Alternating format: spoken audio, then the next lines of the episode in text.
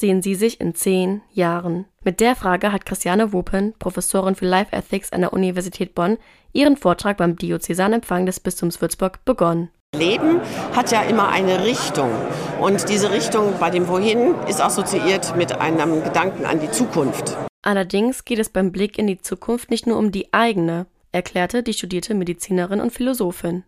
Wir müssen darüber nachdenken, dass für die zukünftigen Generationen diese Zukunft dann Gegenwart sein wird. Das sind ihre Lebensverhältnisse und ihre Lebens- und Entfaltungsmöglichkeiten, die wir heute durch unsere Art zu leben beeinflussen. Was ist uns also wichtig?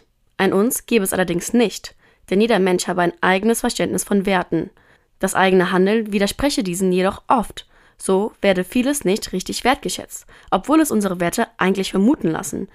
Das sieht man beispielsweise an der Pflege oder auch bei Umweltthemen. Die junge Generation hat sehr positive Werte. Sie legen Wert darauf, dass die natürlichen Lebensgrundlagen erhalten bleiben, dass Klima und Umwelt geschützt werden. Sie steht für Toleranz, für Freiheit und auch für Familie und Beziehungen und Bindungen.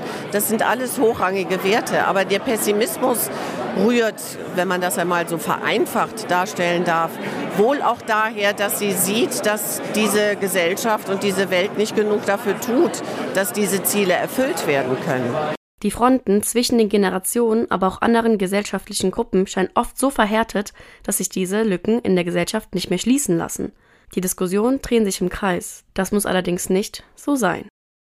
Dann sollte man versuchen, ob man durch eine andere Tür reinkommen kann oder um eine andere Ecke kommen kann. Dann muss man mal gemeinsam versuchen, die Perspektive zu wechseln. Bei ihrer Arbeit in der Datenethikkommission der deutschen Bundesregierung sind sich die Mitglieder auch nicht immer einig.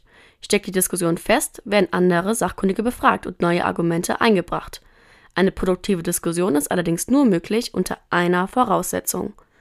Dialog gibt es nur, wenn beide das wollen. Und das ist die Grundvoraussetzung. Man kann keinen dazu zwingen, ein offenes Ohr zu haben. Den ganzen Vortrag gibt es auf der Website und auf der YouTube-Seite des Bistums Würzburg.